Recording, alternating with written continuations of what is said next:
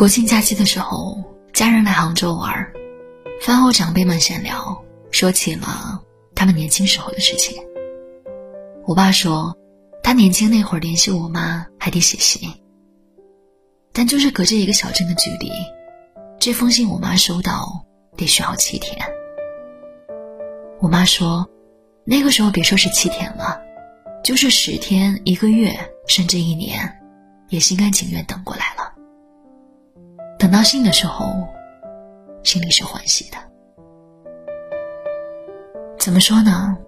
突然就觉得，那个时代的爱情，就好像木心先生写的：“从前车马很慢，书信很远，一生只够爱一个人。”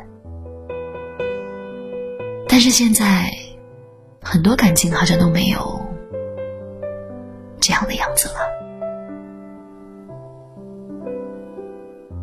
公司新来一个小姑娘小徐，说她在上一个公司有一个特别好的男同事，他们经常一起聊天，一起吃饭，周末会约着去爬山、看电影。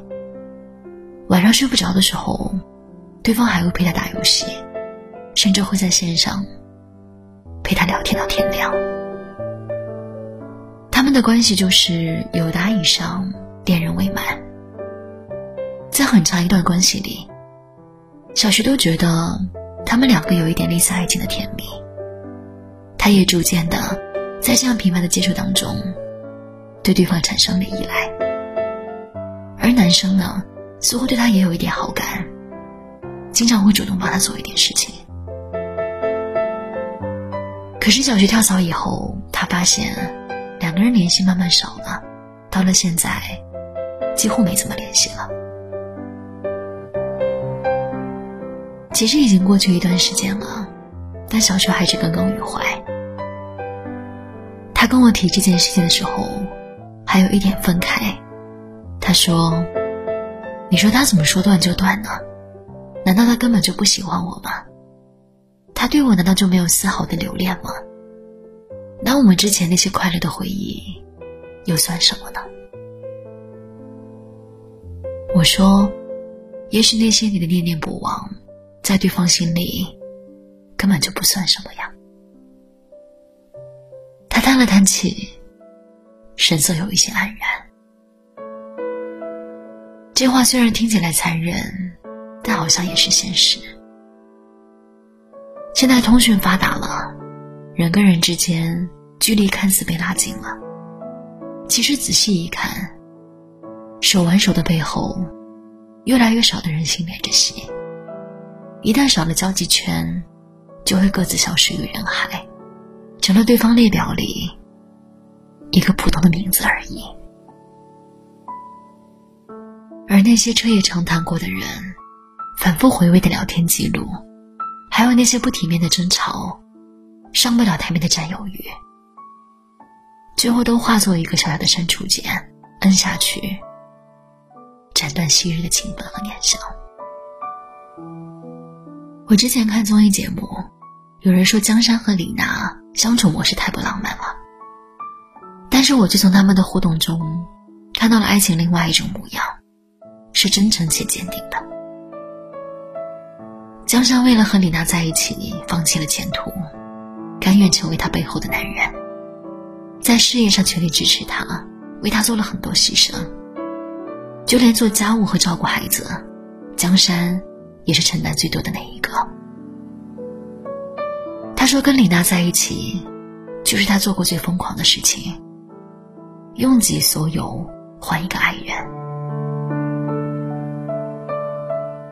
有几个人愿意牺牲自己去成全别人呢？如果没有足够的爱，又怎么能够做到呢？可江山不仅做到了，还毫无怨言的，从来不把付出挂在嘴上，踏实的陪伴着他，给他最真诚的爱。虽然两个人平时看起来都是互怼互抢，其实彼此心里都跟明镜一样，把付出和细节看在眼里。记在心上。李娜也曾在节目里对江山真情告白。虽然我心里骂你，但是谢谢你这么多年为我的付出，我可以背叛全世界，就是不能够背叛你。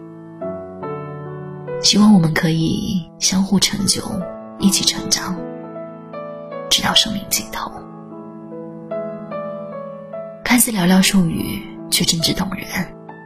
江山呢，也看到的眼泛泪光。所谓爱，其实不过就是陪伴，没有别的。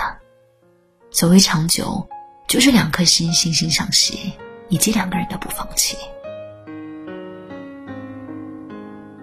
很多时候我们都会说爱，但有时候，大家对爱会有一定的误解。比如说，我把我认为好的硬要给你，其实我不认为这叫爱，那可能是某一种关心，这个关心里一定包含着一定的控制。我觉得真正的爱，是你理解他、接受他以后，给他想要的东西，那个是一种成全。那才是爱，爱有多真，感情就能多长久。可是啊，早已经习惯了网络交友方式的我们，又能够得到几分真感情呢？我之前逛 A P P 商店的时候，有看到过一款游戏，推荐语是：温暖的灵魂终将相遇。这句话打动了我。我下台以后玩了一个晚上，穿行在天空白云草地之间，漫无目的的游荡了很久。这个期间，我遇到了几个玩家。有一个场景就是我们几个人在同一片草地里，一开始谁都没有说话，各玩各的。后来有人打了字幕开始聊天，但我明显感觉到。每个人都言不由衷。聊了一会儿，我说要睡了。有个人回了一句：“那么早睡啊，没意思。”之后我没有再登过这个游戏了。我以为它可以消除孤独，但我却在其中感觉到了更深的孤独。我们在以千万为单位的软件上认识新人。得到的，却是比以前更为庞大的孤独。在虚拟网络中消耗的时间越多，就越难感受到现实生活中的真实。身边周旋过的异性过多，就感觉离真诚越来越遥远。比起隔着屏幕聊天，通过只言片语去猜对方的语气和心情，我更喜欢面对面的聊天。分享当下的心情，感受彼此间最真实的反应。快乐的时候开怀大笑，不悦的时候紧皱眉头，生气的时候瞪着眼睛。所有的诚恳，都在这些表情里。所以，不妨慢下来吧，去感受到生活中更多真实的美好。比如说，一阵微风的轻柔，一场秋雨的凉爽，一顿烧烤的快乐，一个拥抱的温暖，一次聚会的欢愉。